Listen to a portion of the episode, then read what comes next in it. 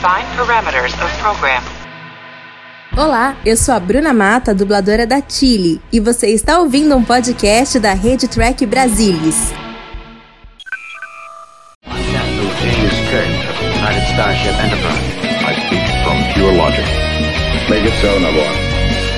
You cannot deny. There's coffee in that letter. Where no man has gone before.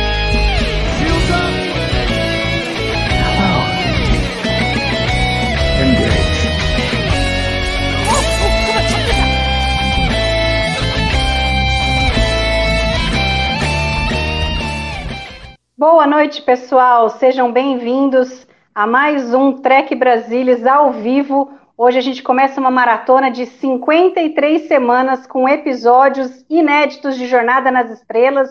Muito obrigada, Kurtzman. E mais cinco anos dele aí, cinco anos com toda semana episódio novo de, de Jornada nas Estrelas. Quando foi que a gente imaginou que isso iria acontecer, hein, gente? E hoje a gente vai falar sobre a estreia de Lower Decks em sua segunda temporada, o episódio Strange Energies. Estão aqui comigo hoje o Gustavo Gobi.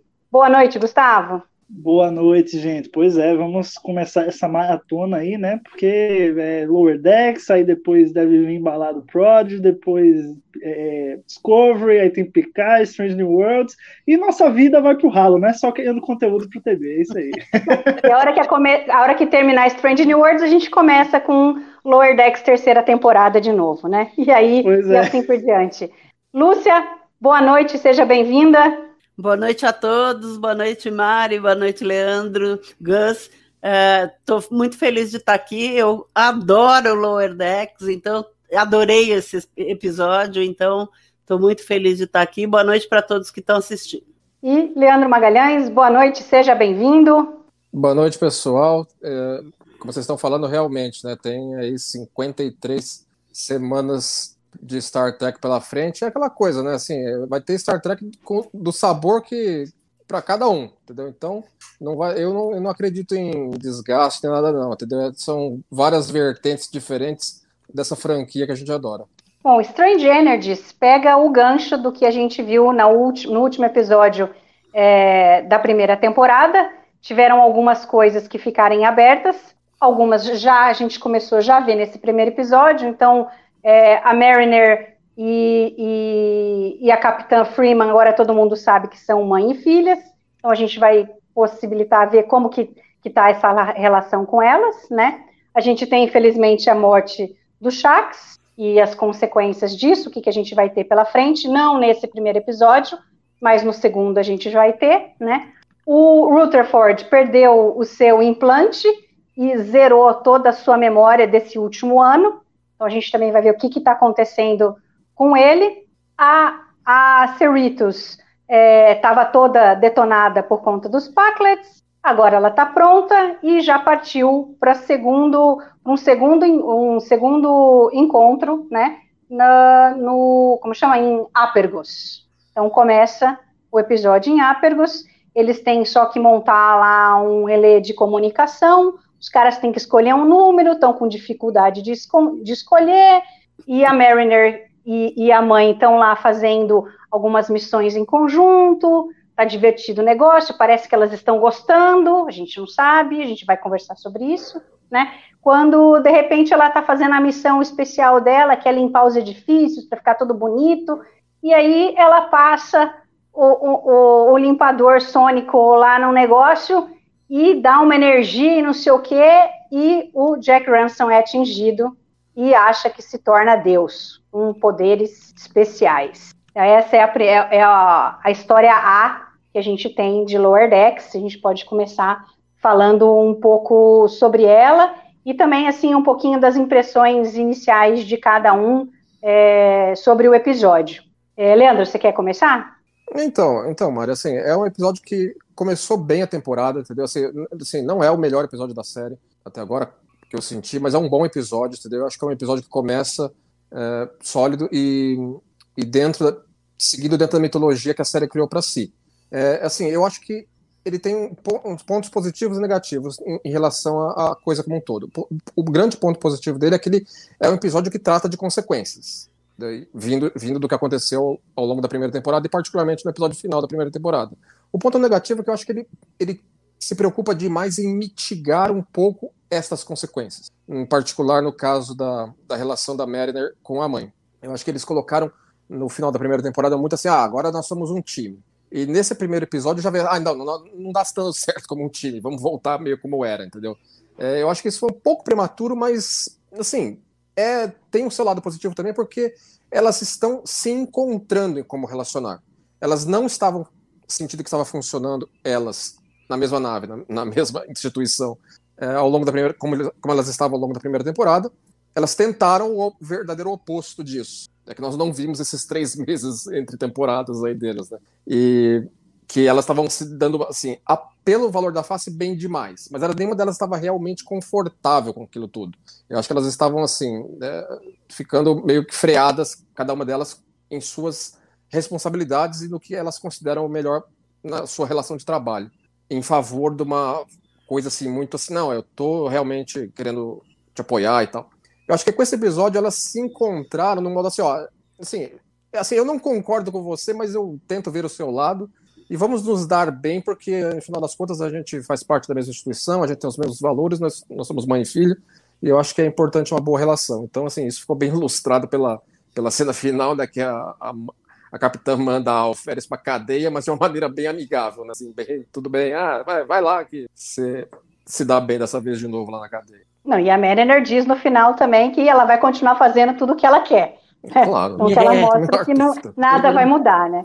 Mas é, realmente, você tem razão. Eu, eu senti que a gente poderia, de repente, ter tido um gostinho mais uh, da Mariner com a Freeman fazendo alguma missão juntas, mas eu acho que é isso daí que você falou. Elas foram da água para o vinho. Era nenhuma relação, atrito sempre, para uma relação amigável demais. E agora elas vão tentar buscar um, um meio do caminho. Né? Lucy, você, quais foram as suas primeiras impressões, assim, os highlights desse episódio? Uh, eu gostei muito do episódio, eu acho que foi uh, interessante. Eu acho, eu discordo do Leandro, eu acho que eh, a coisa era muito mais engraçada quando elas não se davam bem. Então, não, acho que eu não ia achar graça de das duas se dando bem, e amor para cá, amor para lá, acho que não, não ia dar muito certo, não. Uh, eu gostei muito da introdução, que é naquela no holodeck, né, na prisão cardassiana, e vou até responder para o Evandro aqui, que o, o, o, ele fez uma pergunta interessante, que o ator que faz o Shax ainda está nos créditos, ele participou do episódio, vocês vão, vocês vão reparar, quando eu fizer meus easter eggs, é, que ele fez o, os gritos dos guardas cardassianos quando a, Marine, a Mariner atira neles. Ele que fez esses gritos, tá? Então, não é que ele não participou do episódio, ele não é mais principal, mas ele participou do episódio, tá? Então, mas eu gostei muito. A, a parte da prisão car cardassiana é muito, muito bem feita. A sala é igualzinha à do Chain of Command, né? Do, do Picard sendo interrogado. Então, achei assim eu acho o desenho muito perfeito, muito. E, e, então eles fazem tudo baseado no, no, que já foi. Então achei muito bom. E você, Gus, como que você sentiu essa, essa abertura da segunda temporada? Pô, eu achei um bom episódio Toy, assim, achei legal como ele já parece que partiram de alguns alguns meses aí depois do fim da, da temporada passada. Eu acho que isso aí, né, você não precisa ficar enrolando para poder construir a história, é, é, criar uma ponte entre uma temporada e outra. Né? O Boylan está lá na, na Titan e a gente vê que ele está sofrendo um pouco aí.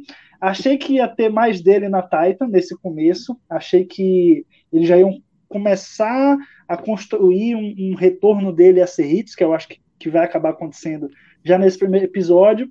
Mas, por enquanto, eu acho que achei muito, muito válido isso deles é, abordar em outros personagens, sabe? Então você tem um aprofundamento ali no Ransom, né, que está num, num, fogo cruzado entre a Mariner e a mãe dela. Então você vai dando, né? É como o Star Trek sempre fez, na verdade. Você pega um episódio ali para dar uma aprofundada mais num personagem que não é tão protagonista assim. Depois você volta para a história principal, sabe? E você tem um relacionamento da Tandy com o Rutherford, que também ganha uma, uma, alguns elementos a mais. Né? Então foi, eu, eu, eu, assim, a primeira vez que eu vi, eu fiquei, pô, acho que senti falta de alguma coisa aqui. Achei que, sei lá, como um primeiro episódio ia ter alguma coisa mais bombástica, alguma coisa assim.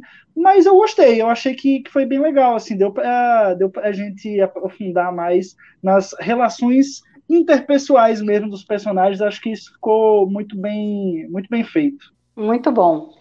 Então, nesse, nessa, essa, vamos falar um pouco então sobre essa primeira é, história principal, né? Mas antes disso, queria agradecer ao SS Geek por ter doado cinco reais. Ele falou, boa noite, vida longa e próspera.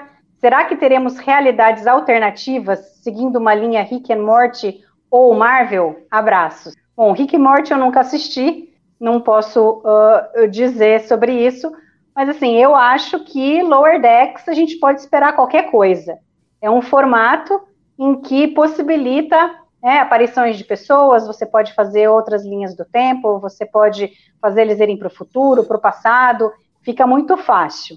Alguém, alguém gostaria de complementar alguma coisa em relação a isso? Diga, Gustavo. É, eu acho que assim, se tem uma série de Star Trek que pode brincar com isso, é Lower Decks. É, é a caixinha do Mike McMahon para poder brincar dentro desse universo, se utilizar de todos os elementos possíveis que ele, que ele gosta, todas as referências que ele tem de Star Trek, para poder fazer isso acontecer. Então, acho que, por exemplo, a gente nunca imaginaria, em qualquer outra série de Star Trek, com um personagem secundário se tornando um deus e com uma cabeça saindo do próprio corpo e a cabeça sendo um ente próprio, virando gigante e mordendo a nave principal da série. Eu, eu, pelo menos não consigo imaginar nenhuma série de Star Trek com esse roteiro. Mas o Lower Decks, isso acontece e o Lower Decks funciona. Então eu acho que se tem uma série de Star Trek que pode brincar um pouco disso de pular entre universos, é, é voltar no tempo, mais para um teor cômico também, né, de, de, fazer piada com outras eras, outras realidades alternativas, eu acho que é Lower Decks. Então, eu acho que sim, isso é possível acontecer. Não acho que deve ser o foco, assim, né, ficar, ah, vamos expandir o cânone para poder ficar, ah, agora temos uma outra realidade, sabe?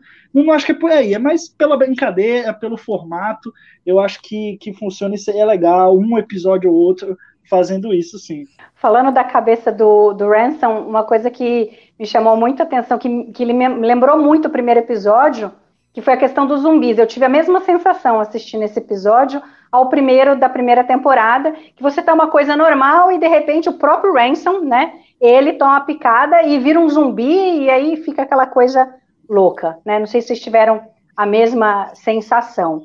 Mas acho que o principal que a gente pode comentar sobre essa história do Ransom virando Deus, é, é, na realidade são duas coisas. Uma é que mostra a, como ele tá, não está satisfeito né, no seu papel de primeiro oficial, porque com a amizade da Mariner com a mãe, a capitã parece que deixou o seu primeiro oficial de lado e está sempre é, muito mais ligada a Mariner, ela que tem privilégios, ela pode fazer as, as missões que ela quiser, enquanto o, o Jack não pode mandar nela, né? E a outra coisa que remete a um super episódio da série clássica, Where No Man Has Gone Before. Inclusive na tela eles colocam o nome do Gary Mitchell e, e, e fala e faz esse paralelo porque o Gary Mitchell também eles passaram pelaquela barreira de energia e ele também começa a ter poderes e isso começa a subir na cabeça dele e a mesma coisa acontece com o Ransom.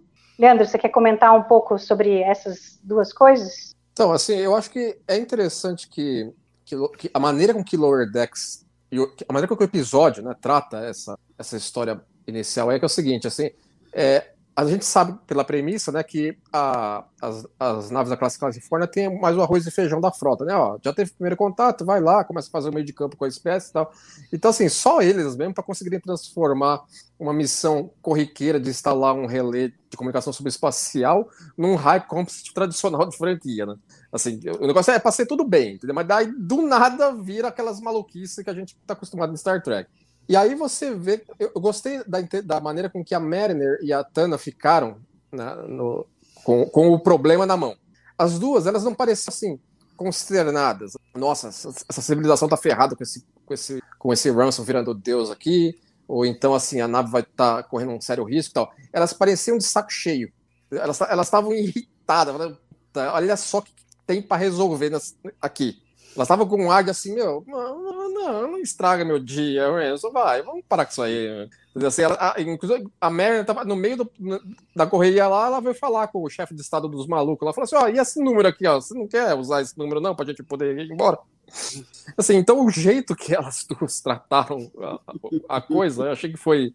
deu um sabor diferente para algo que parecia um daqueles problemas enormes de jornada. Que coisa, não, o cara tá virando Deus vai, ameaçou a galáxia. Não, não, a Mariner e a Tana, não, não. Mais uma dessa pra gente resolver. Tristeza, viu? E aí vai, a Mariner vai e resolve já com um belo chute no saco. Assim, ó, chega dessa história, vai, está causando demais. Vamos, vamos pra casa, vai.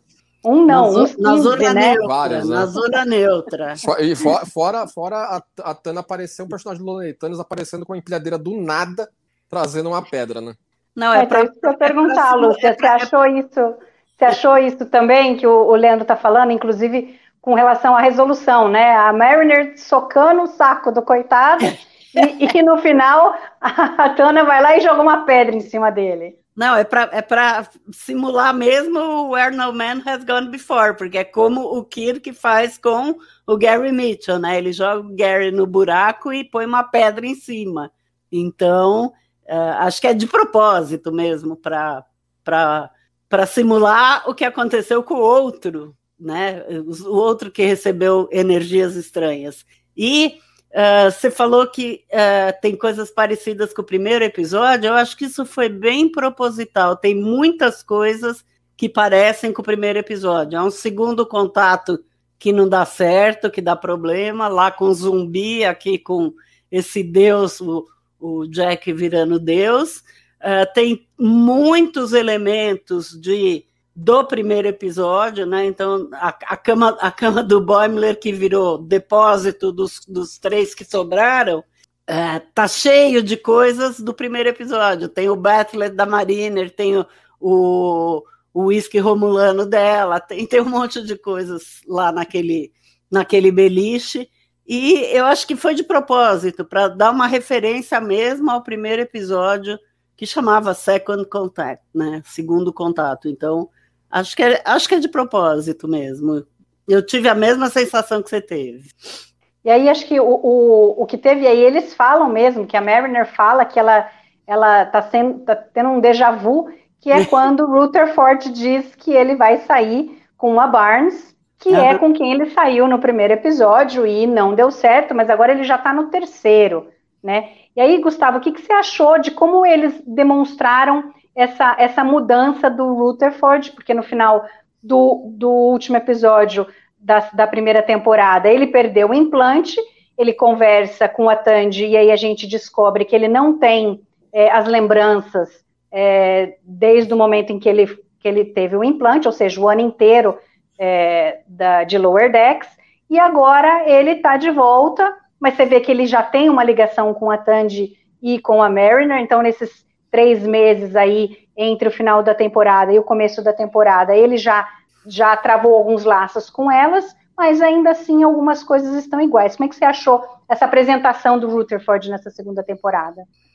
Olha, eu gostei. Eu acho que assim, ao, ao mesmo tempo que ele está se redescobrindo, né, como personagem. Algumas coisas claramente mudaram para ele. Ele gostava de algumas coisas que hoje não gosta mais. Antes gostava, é, é, antes ele não gostava de algumas coisas e agora gosta. Né? Ele está saindo com a mesma menina que ele já saiu no ano passado, porque ele nem lembra.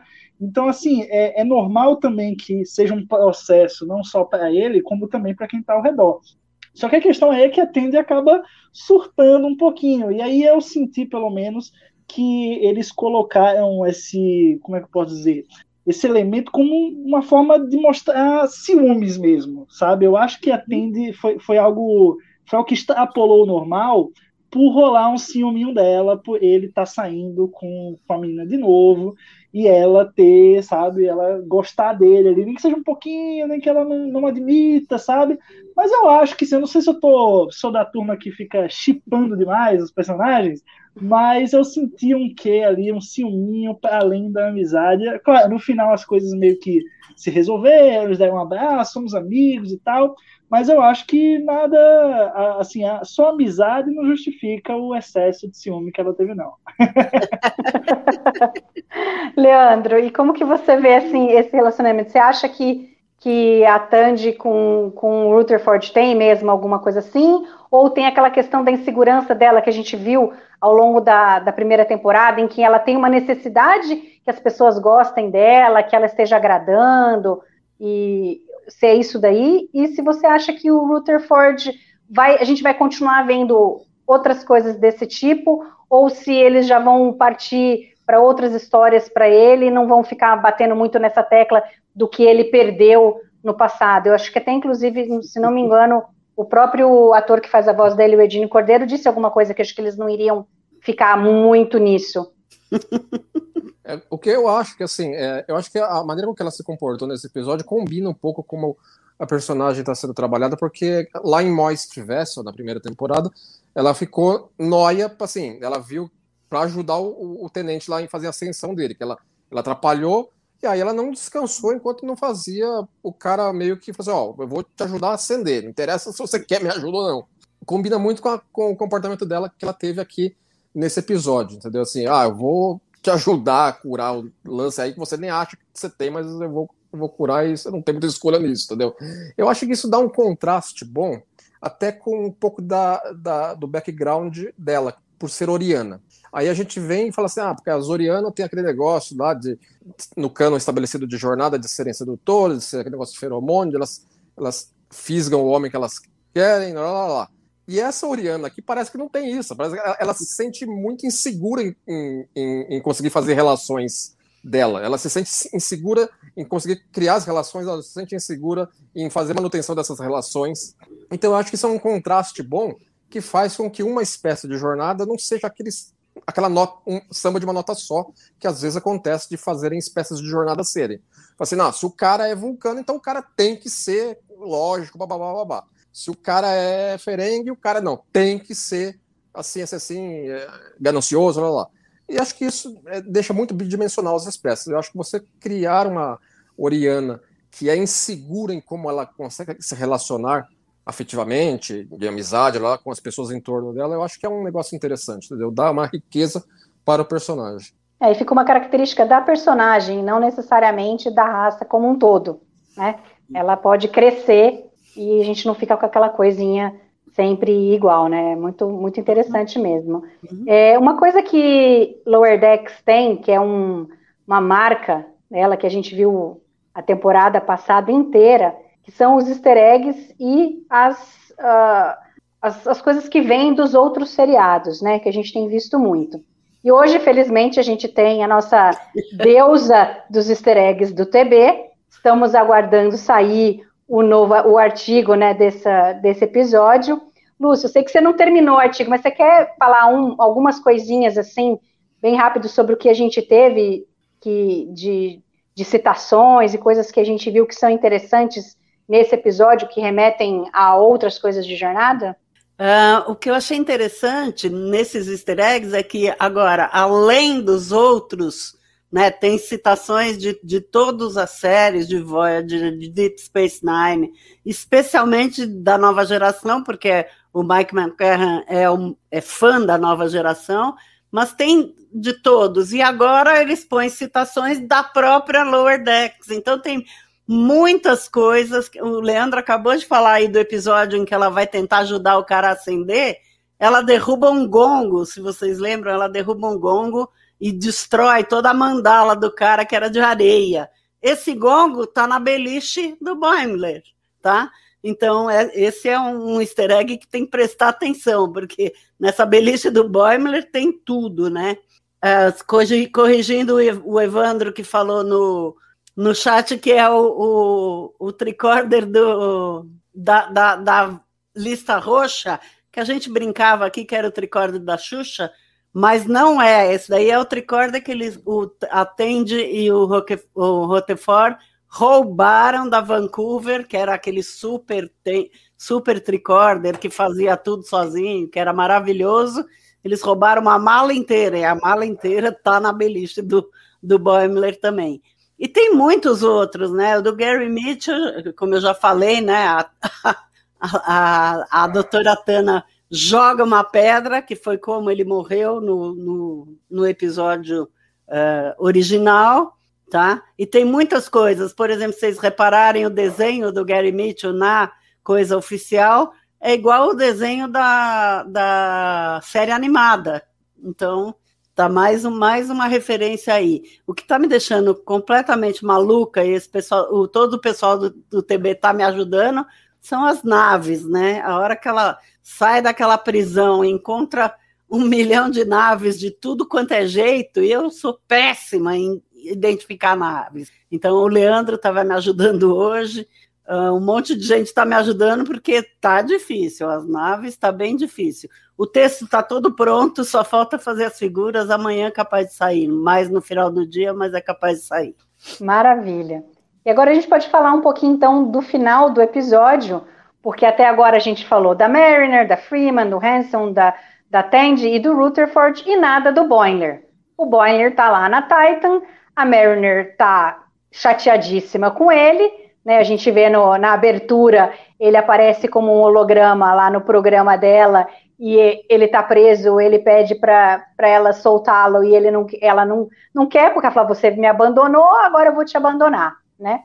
E aí eles estão conversando, a Tandy fala que ele acha que ele vai ter um quarto gigante na Titan, que ele não vai estar tá nem preocupado deles estarem usando a cama dele, né? E, e aí aparece finalmente o pobre Boiler morrendo naquela Titan, porque eles estão atrás dos Packlets. Gustavo, diga aí, essa cena, esse hiker, Cara, eu acho que, assim, eu, eu, eu queria mais disso, sabe? Se eles quiserem criar uma outra série animada só na Titan e deixar Lower Decks a ser hits, né? Lower Decks, eu tô aceitando de bom grado porque é muito divertido, cara. O Riker é um baita personagem.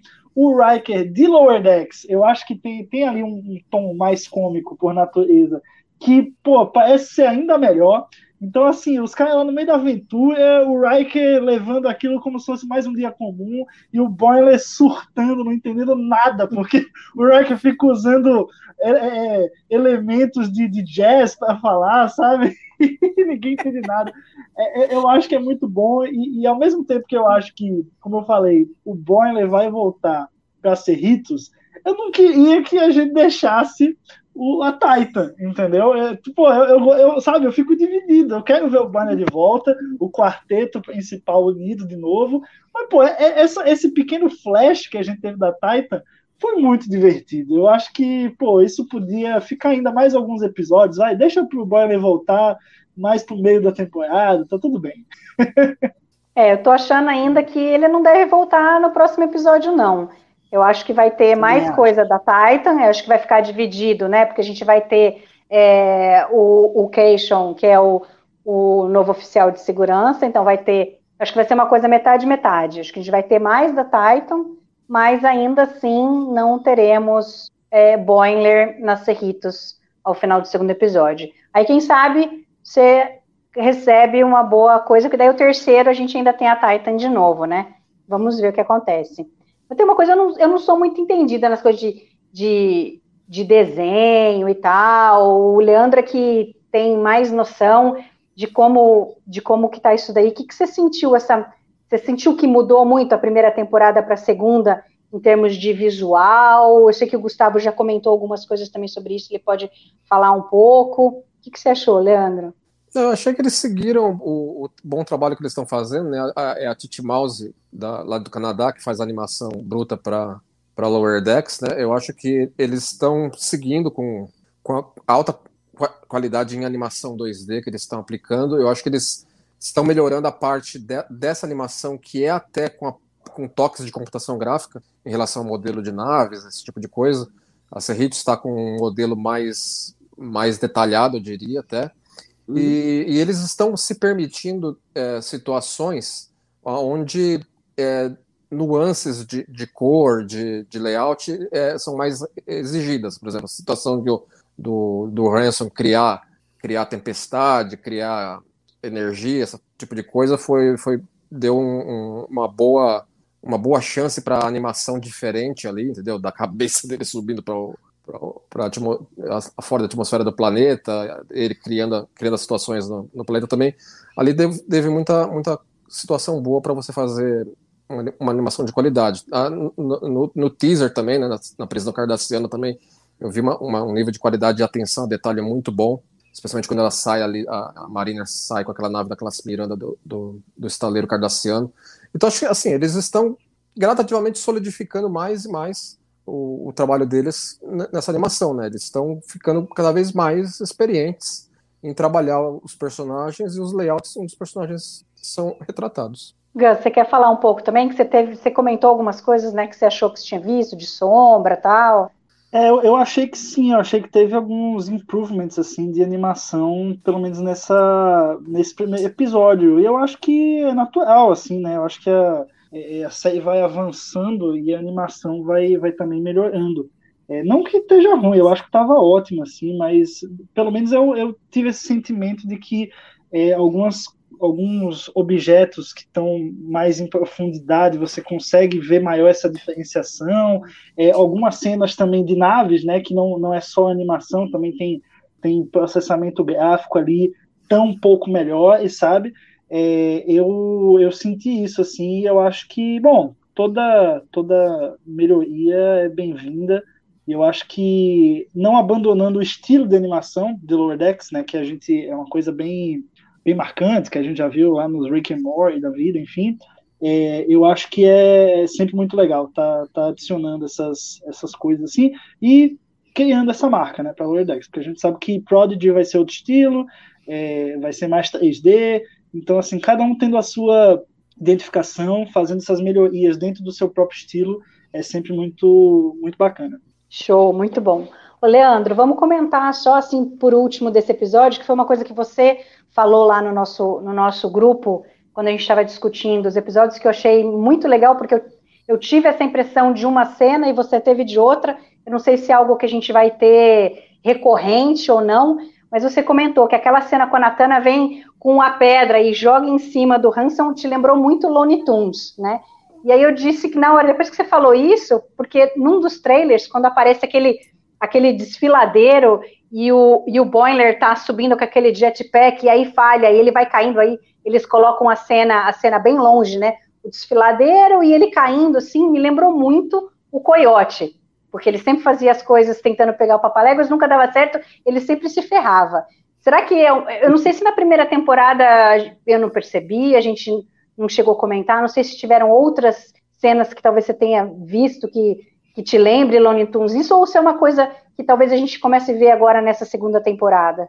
É assim, foi interessante você citar esse aspecto, porque assim, isso são a, a, cena que você mencionou e a cena que eu mencionei na conversa lá, elas têm é, características de desenho animado tradicional diferentes. A cena que você mencionou do Boimer no trailer dando uma despencada, que assim, a câmera tá nele, e aí quando ele dispensa, despenca, a câmera sai e a gente vê ele caindo lá no, lá no, no Parque Nacional de Yosemite de longe, é, é, é, na, é, na, parte da direção, eu diria, que lembra Lana Tunnels, que é o jeito com que o personagem despenca. Mas ali a gente sabe que ele vai ser. Ele, ele não vai simplesmente bater no chão e sobreviver porque ele é desanimado. Ele vai. Alguém vai teleportar de lá e de lá. Então é por isso que ele vai sobreviver. Então, assim, então a série, ela não tem física de desanimado do Tunnels. Ela tem que obedecer meio que a, a, a, a física, embora a física fantasiosa, mas tem que obedecer uma certa lógica para ela ser cânone dentro de, uma, de um universo que tem séries de ação real. Então isso é uma coisa. Aí tem a outra coisa que assim, a Tana aparecer com uma empilhadeira do nada, assim, é um pouco de, de, de non sequitur. que assim, é uma, é uma situação humorística que vem de um certo jeito, aí de repente aparece um negócio meio que, que não, parece que não se conecta. Então, por exemplo, é meio que assim, como se no, em Lonely Tunnels, os personagens, o personagem tá brigando lá com o negócio, aí ele puxa do nada de fora da, da, da cena uma marreta. Assim, não existia indício nenhum que houvesse uma marreta ali, mas ele puxa. Então, assim, então isso me sou. É lógico que dentro do, da lógica do episódio, a Tana estava atrás de, um, de, uma, de uma pedra o episódio inteiro. Aí ela foi lá em algum canto lá, achou uma escavadeira, pegou uma pedra e levou para lá. É que a maneira repentina que isso acontece, nós não estamos tão acostumados numa narrativa de jornada. Então a maneira repentina traz o humor. Entendeu? A gente não espera que ela vai parecendo com a empilhadeira, mas ela parece com uma empilhadeira. Ela, óbvio que ela arrumou aquela empilhadeira de uma maneira lógica, fora da tela. Então isso é interessante. Isso conversa um pouco com o aspecto que eu até comentei na, na, no, no, artigo inicial, antes da primeira temporada, no artigo inicial para o TB, que é o seguinte: é como, como, como o Lower Decks trabalha esse aspecto, como certas coisas possíveis por ser animação são tratadas de modo que não fique deslocado. Eu, o, o, o, o, exemplo que eu mencionei no, no artigo falava assim, por exemplo, vamos dizer que é, eles teletransportam, porque assim, a gente aceita que existe teletransporte em Jornada das Estrelas, porque existe uma suposta tecnologia lógica por trás da coisa. Então, o cara tá num certo lugar você é teleportado para outro lugar, é uma coisa que a gente aceita, embora a gente não consiga reproduzir isso no nosso universo. Ok. Mas em Lower Decks eu perguntei assim: e se aparecer uma piada onde o pessoal é teleportado de um lugar para o outro e, e, devido a um erro de teletransporte, eles aparecem todos misturados uns com os outros, mas não de um jeito assim que matou eles. Eles aparecem misturados uns com os outros, só chateados, só irritados pela situação.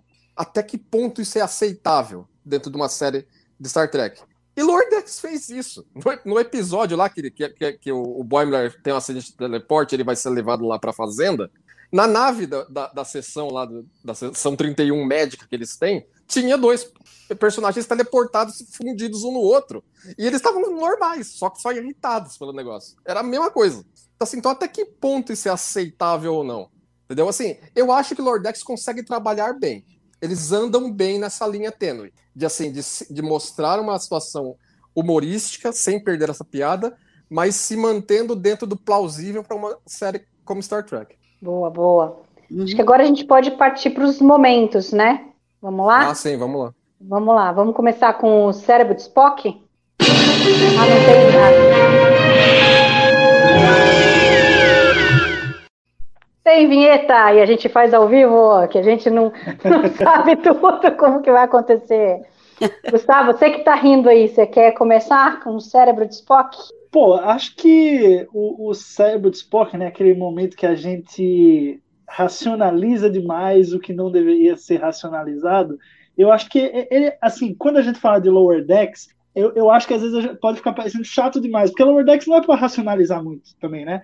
Mas eu acho que, pô, o, o Ransom, beleza, o cara né, tem habilidades sobrenaturais, o cara, né, estilo o Gary Mitchell mesmo, mas disso aí, para a cabeça dele sair do próprio corpo, entendeu? Ficar gigante e ele entrar no pau a pau com a Cerritos, se a gente for racionalizar, né, é uma coisa extremamente esdrúxula. Não só isso, quando ele pegando a Cerritos para morder. Tipo assim, não, não tem lógica. Eu quero destruir uma nave, eu vou morder a nave. Não faz sentido algum, entendeu? Então eu, eu acho que para mim esse é o momento Cyber Spock, mas assim, for, forçando um pouco a barra. Não, não me incomodou, mas se é para ter um momento Cyber Spock, eu acho que é isso. O, o Ransom, como Deus, pegando a Cerritos e mordendo a nave.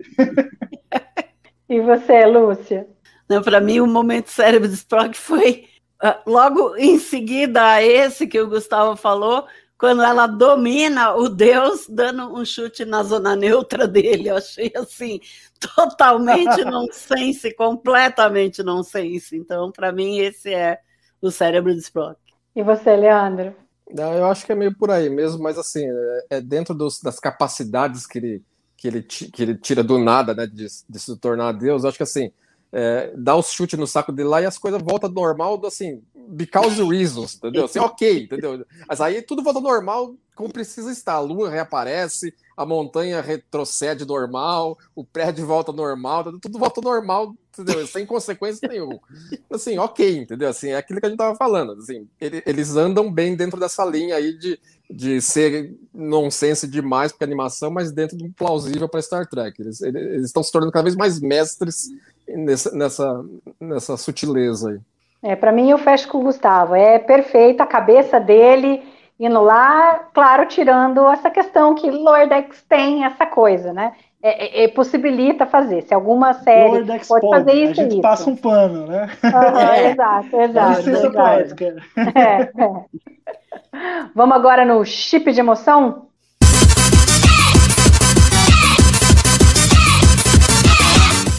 Agora vamos começar ao contrário. Leandro, o seu chip de emoção. É, assim, é, assim, é uma, é uma, uma, sé uma série que tem esses momentos, que apesar de todos esses momentos nonsense, engraçados, zoeira, né, eu, eu acho que ela consegue entregar momentos de, de profundos até de como é que os, os, personagens se relacionam uns com os outros, entendeu?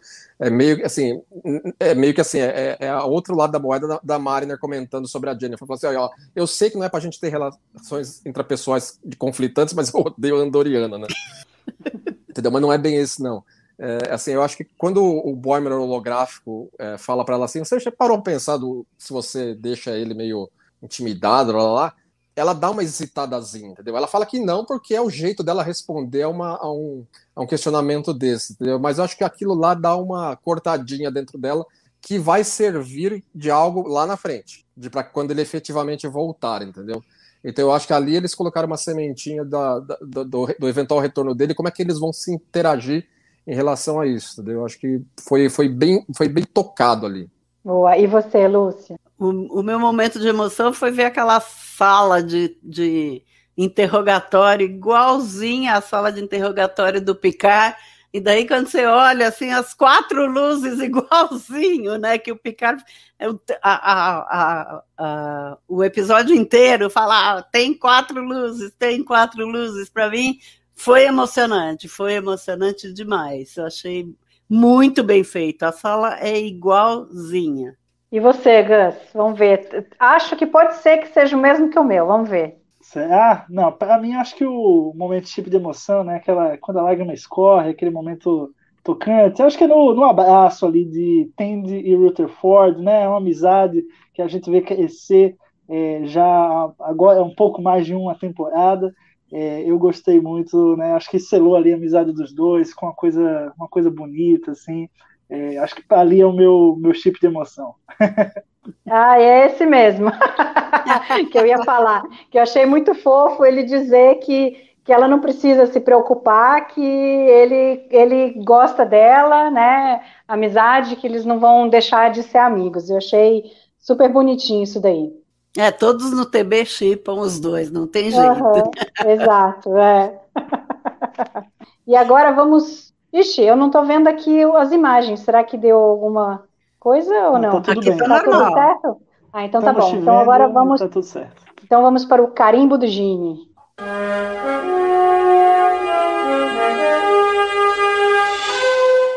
Boa. Gustavo, você quer começar?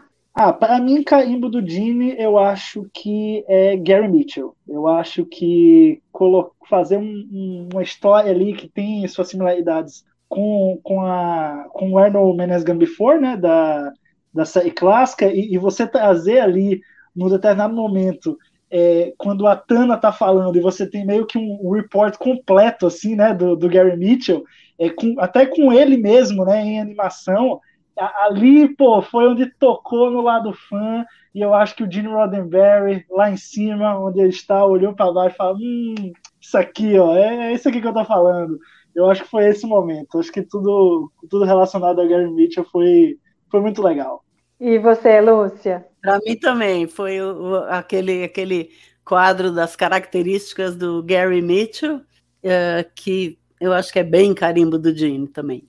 Leandro, para você foi isso também ou você tem algum outro momento? Não, é, é, relacionado a isso, mas é o momento em que, por exemplo, a, a, a quando a, a Tana está tá dando esse relatório para ela, a, a Freeman fala assim, é, a humanidade tem uma relação complicada com a religião organizada. Eu acho que essa frase ela remete a tudo aquilo que Star Trek já trabalhou nessa, nessa seara. Assim, é, falando assim, ó, a humanidade evoluiu, ela não tem mais certos, certos dogmas, certas uh, coisas que tinha anteriormente, ela está numa, numa relação muito mais uh, evoluída em relação à espiritualidade. Ela não precisa de religião organizada. Tem, tem cada um trata como, como acha que é melhor para si. Você não precisa seguir uma, uma, um livro de regras para ser espiritual. É, se você não quiser seguir nada também é muito ok, entendeu? Tranquilo.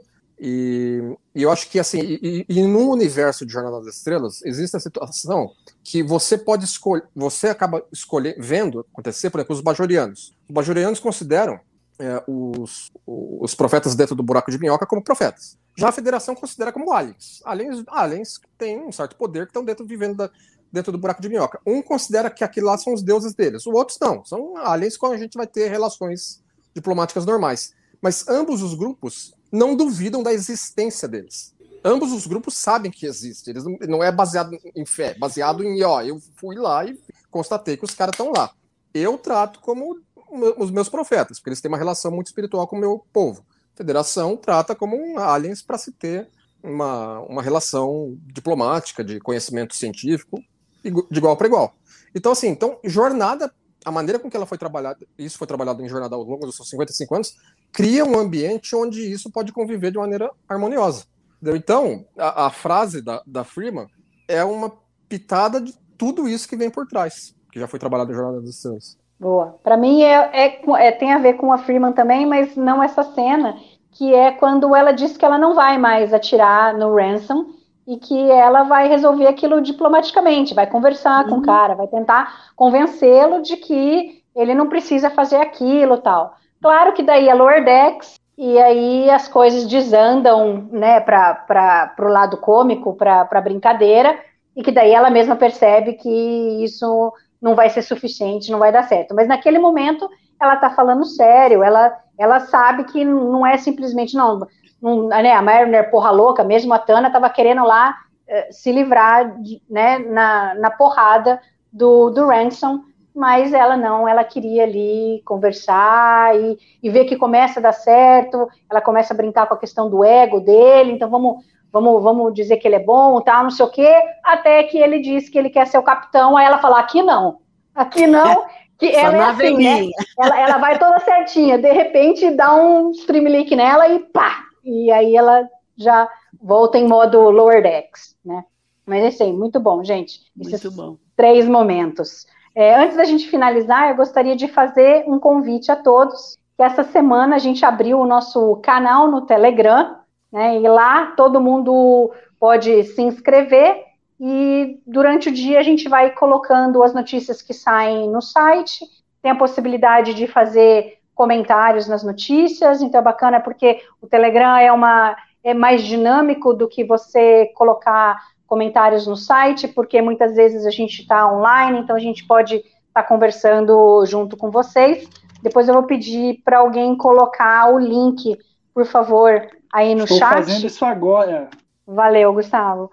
Põe aí o link e aí vocês se cadastram e vocês podem ficar sabendo de todas as novidades. E, e o que a gente vai ter de diferencial ali no Telegram é que o Primeiras Impressões você vai ver ali. Então, na quinta-feira, né, o episódio sai na quarta-feira nos Estados Unidos. Na quinta-feira, a gente já tem as primeiras impressões dos colaboradores do TB. Vocês já podem ver em primeira mão é, o que, que a gente achou do, do episódio, tá? E aí vai seguir, não só com Lordex, mas com todas as próximas novas temporadas, tá? Gostaria também de convidá-los para entrar no nosso Instagram, se não me engano é arroba TrekBrasilis, no Facebook também, arroba TrekBrasilis. Nós temos o, no nosso canal do YouTube, a gente tem o Black Alert, é de segunda-feira, não. Ah, então, agora, agora estamos com mudanças aí no, no panorama do Black Alert, que está voltando em novo formato, né? Vou aproveitar para fazer o jabá aqui também, que estou com a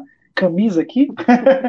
é, mas agora o Black Alert ele vai estar tá toda quinta-feira né, nessa maratona aí de episódios de jornada. Então os episódios saem às quintas e na própria quinta-feira mesmo É, tem vídeo no YouTube do Black Alert e não só em áudio, né, em vídeo também, é, e também nas plataformas, nos agregadores aí de, de podcasts. Então a gente já na, na quinta-feira, é, a última já saiu, é, os comentários sobre o episódio, né, Strange Energies, o primeiro da, da segunda temporada de Lordex, e sai assim nas próximas quintas-feiras, até quando houver Star Trek para comentar, estaremos lá. Aí na sexta-feira a gente tem o TB News com Alexandre Madruga e aos domingos a gente tem o TB ao vivo com comentários sobre os novos episódios. Além disso, a gente tem a nossa rede de podcast, que a gente tem o Conversa de Bar Panorâmico, que fala sobre vários assuntos. A gente tem a Barba do Hiker. A gente tem. É, Leandro, me fala certinho qual é o nome do, do podcast sobre, sobre série clássica. Cérebro do Cérebro Spock. do Cérebro de Spock. E o Café com Janeway falando sobre Voyager. E, E se tudo segundo- correr bem, mais para frente a gente ainda espera ter sobre Deep Space Nine e Enterprise. É que é tanta coisa acontecendo que a gente tem que tentar aí arrumar os nossos, os nossos horários para conseguir fazer tudo isso daí para vocês. Tá? Gostaria de agradecer a presença de todos. Leandro, quer deixar aí um último comentário final sobre, sobre esse a- episódio, a sobre o que você pensa que vai vir A aí? expectativa para essa, essa temporada aí é a melhor possível, né? A gente vê pelo, pelo material que eles soltaram. Eles soltaram depois desse episódio um novo clipe, né? Com cenas adicionais do que a gente pode esperar pela nova temporada. E tem muita cena ali que, se, se fosse só. Se só aquele clipe fosse um episódio, tava bom, entendeu? De tanta maluquice que eles colocaram na mesa ali, né? É, é, confirmação de, de participações especiais novas, situações adicionais diferentes, entendeu? Tudo aquilo que a gente pode esperar que Lower Decks entrega muito bem. Boa. E você, Lúcia? Eu também estou esperando com muita, muita vontade de assistir. Eu acordo às seis da manhã na quinta-feira para assistir o episódio, eu adoro. E boa noite a todos. Obrigada pela companhia aqui. Gustavo? Opa, só um jabá final, hein? Coleção Trek Brasilis, sempre aí, é, trekbrasilis.org barra colecal, livros mensais falando sobre, claro, Jornada nas Estrelas, né? Quem não conhece ainda, vale conferir, porque esse mês estamos com uma promoção especial, né? Quem se tornar assinante ou comprar o volume desse mês, que é o volume 20, vai levar de graça, é, por conta do aniversário de Gene Roddenberry, né? 100 anos, vai levar essa edição aqui de graça, né? O livro que a gente fez especial dos 100 anos de Gene Roddenberry, o criador de Star Trek. Então vale a pena conferir, aproveitar essa promoção e levar esse livro gratuito aí para casa. É esse o jabá. Valeu, Mari.